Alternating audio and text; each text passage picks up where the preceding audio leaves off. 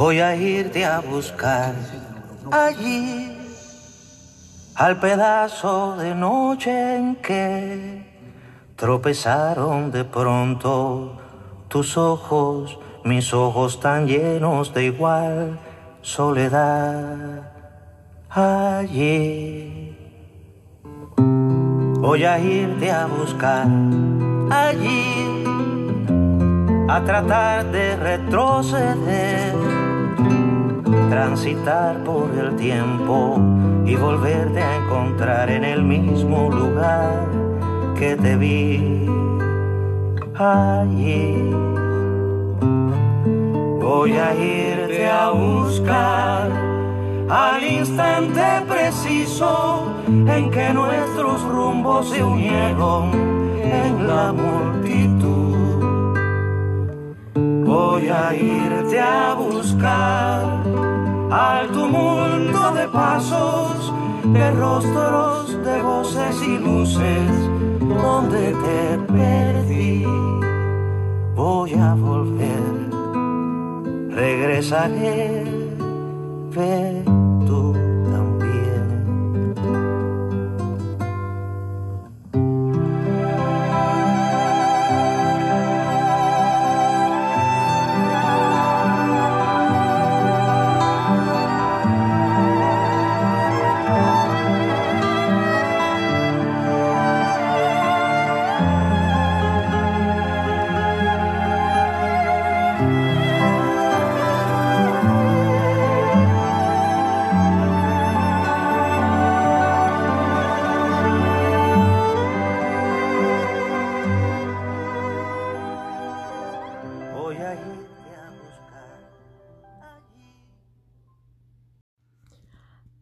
con el corazón apretujado. Mujeres solas, es decir, sin hombres, en turbulenta nostalgia, acechan la madrugada del primer día de la semana.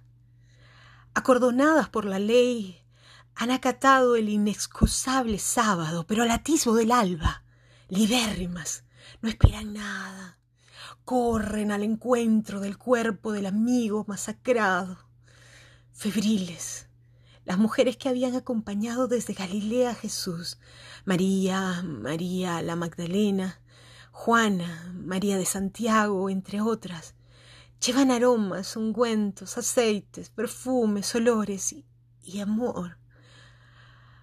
Doloroso amor, hecho ahora manos que desean acariciar y ríos de lágrimas para preparar la mortaja.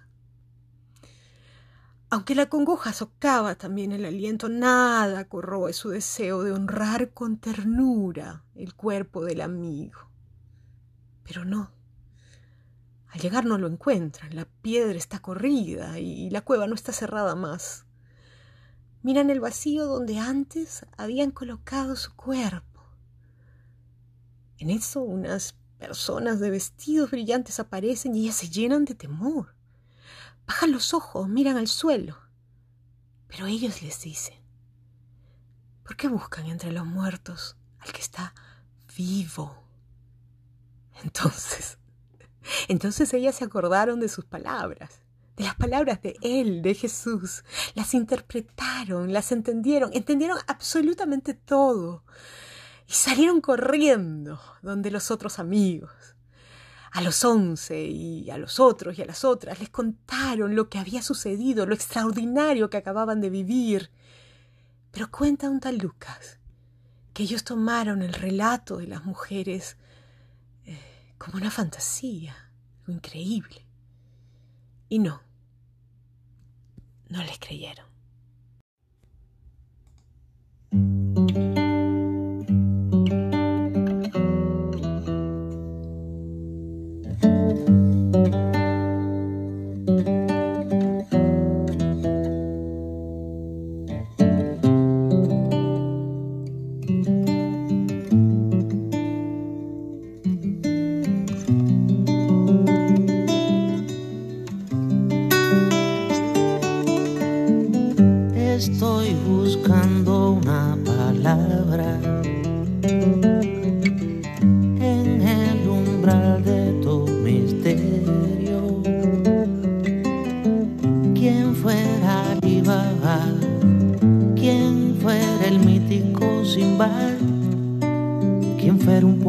Poderoso sortilegio, quien fuera encantador.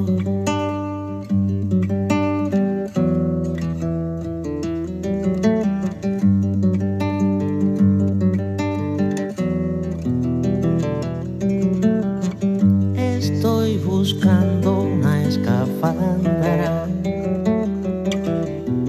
al pie del mar de los delirios.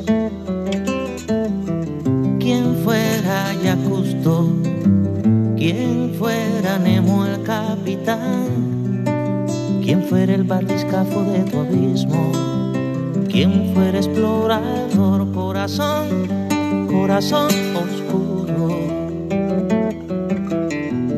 Corazón, corazón con muros. Corazón que se esconde, corazón que está donde, corazón, corazón en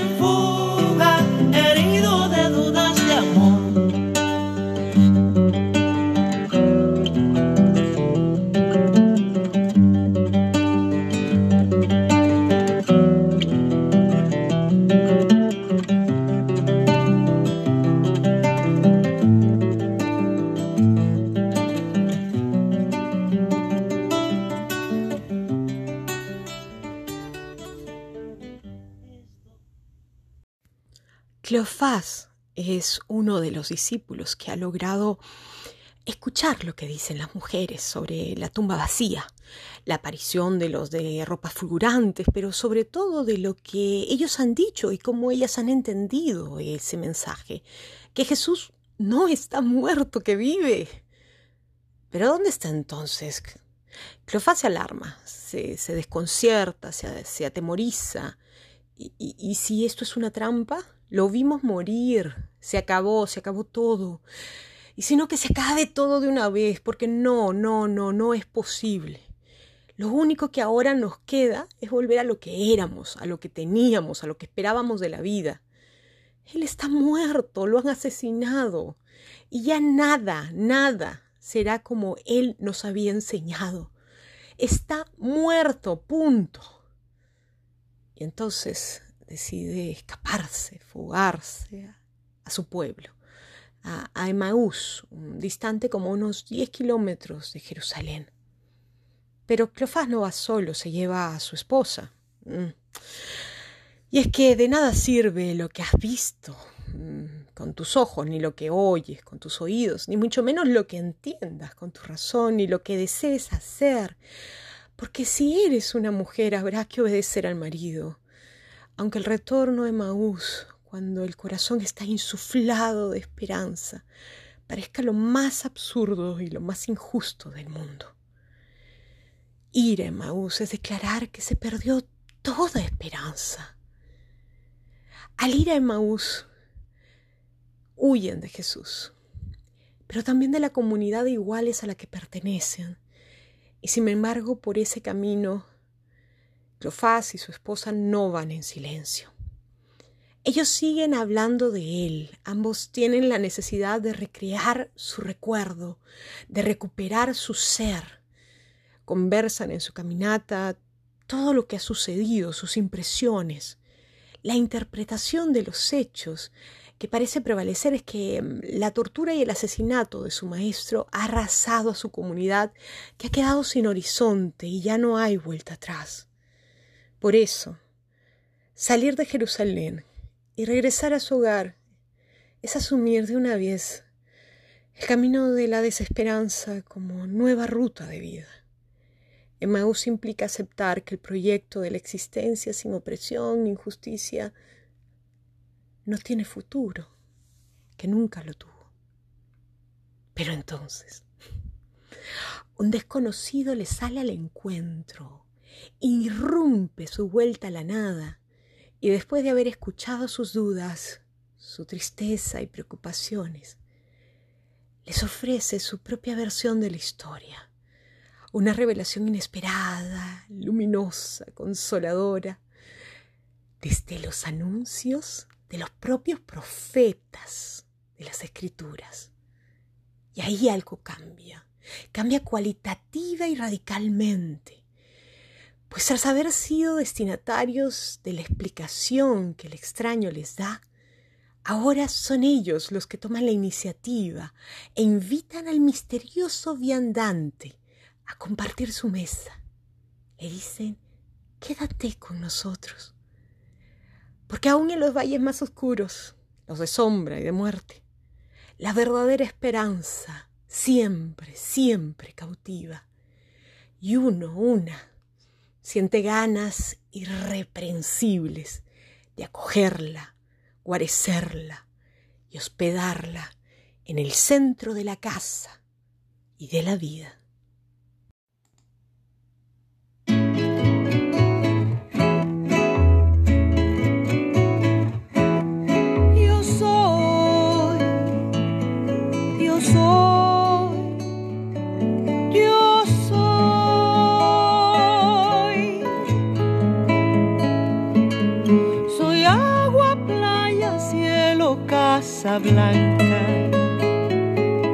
Soy mar Atlántico, viento y América. Soy un montón de cosas santas, mezcladas con cosas humanas. ¿Cómo te explico?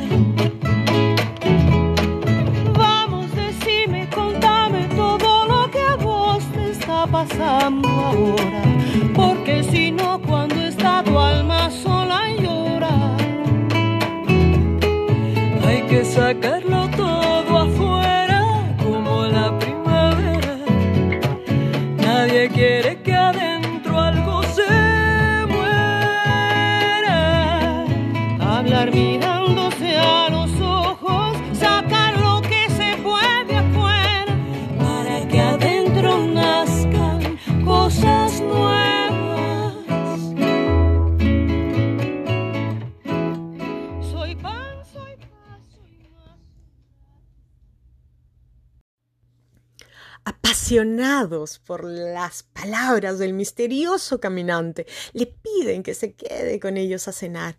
Los había cautivado. En la mesa, al verlo partir el pan y bendecirlo, ambos comprenderán que quien había entrado en su casa como huésped resulta ser a la postre más bien el anfitrión de la vida. Es en ese gesto que el viajero termina de darles la última gran revelación, la de sí mismo, él es Jesús resucitado, vivo, enseñándoles y enseñándonos hoy persistentemente a no olvidar que somos una comunidad.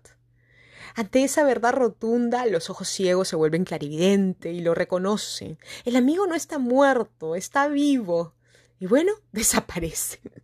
Totalmente asombrados y alegres, eh, se dicen entre ellos que ¿Cómo es posible? ¿No estaba acaso ardiendo nuestro corazón dentro de nosotros cuando nos hablaba en el camino y nos explicaba las escrituras? Ya nada importa. No importa la hora, no importa los peligros del camino, los 10 kilómetros de vuelta, porque lo único urgente en este momento es regresar, es regresar a la comunidad y contarles, allá donde están temerosos y escondidos en Jerusalén, todo lo que les ha dicho y lo vivo que está. Y es que al fin los fugitivos de Maús han entendido que la muerte de Jesús, el Maestro, no es la palabra final de su historia, ni mucho menos de la nuestra. Los caminantes de Maús son como nosotros, tentados a escapar, dejando a las mujeres que anuncian la resurrección con sus ilusiones y al resto de la comunidad con su incredulidad ante la tumba vacía. Hoy como en aquellos tiempos la comunidad se divide entre las mujeres que no son escuchadas, aquellos que ni la duda los saca de su inercia y otros que deciden huir o mejor dicho retornar a la nada. Esto es lo que somos, hermanos. Unas mujeres que toman en serio el recuerdo y la palabra que les da Jesús, que mantienen viva la esperanza de la comunidad, pero que sobresaltan al liderazgo oficial y, su mensaje es amordazado.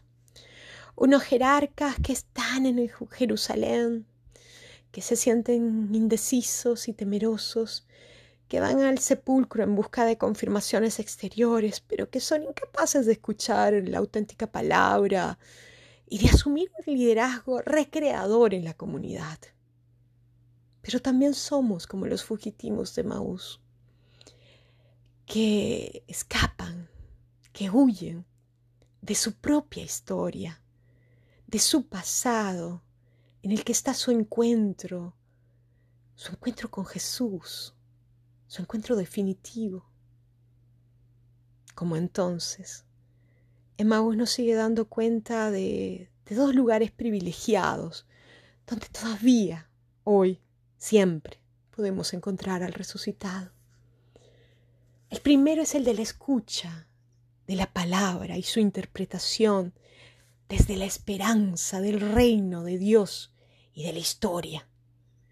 Y el otro, el del partir el pan, como una memoria constante de que somos, seguimos siendo su cuerpo, su comunidad, su visibilidad en el mundo, y que haciendo lo que debemos hacer, su presencia siempre estará con nosotros y todo, todo, todo tendrá sentido.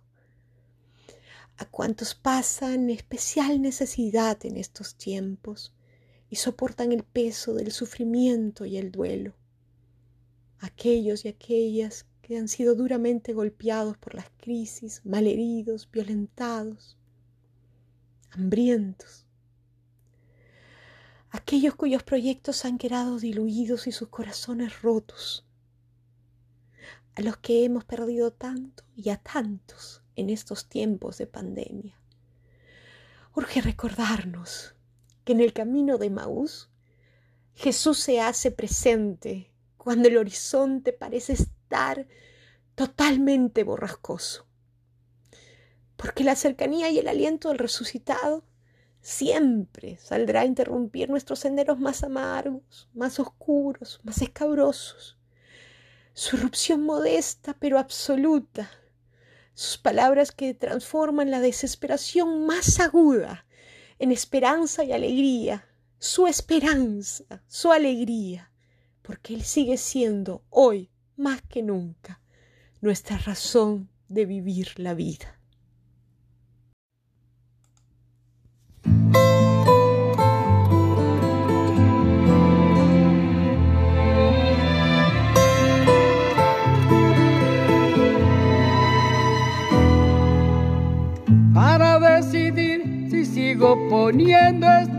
Sangre en tierra, este corazón que bate su parche, sol y tinieblas. Para continuar caminando al sur por estos desiertos, para recalcar que estoy vivo en medio de tantos muertos, para decidir, para continuar, para recalcar Solo me hace falta que estés aquí con tus ojos claros. Fogata de amor razón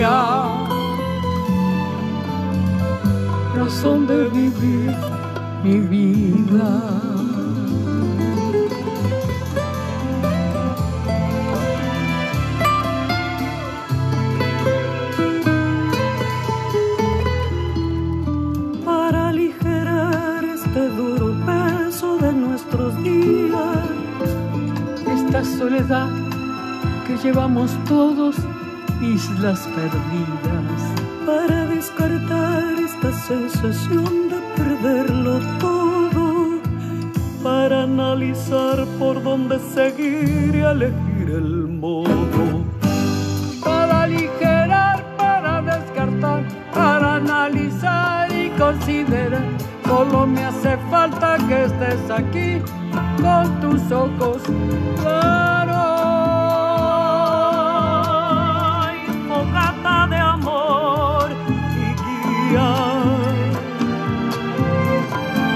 de vivir mi vida.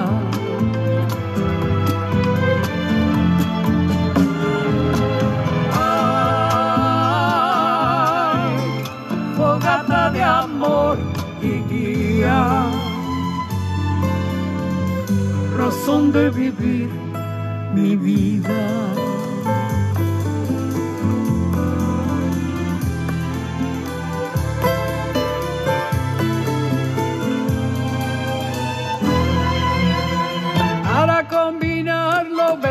Luz sin perder distancia. Para estar con vos sin perder el ángel de la nostalgia. Para descubrir que la vida va sin pedirnos nada. Y considerar que todo es hermoso y no cuesta nada. Para combinar,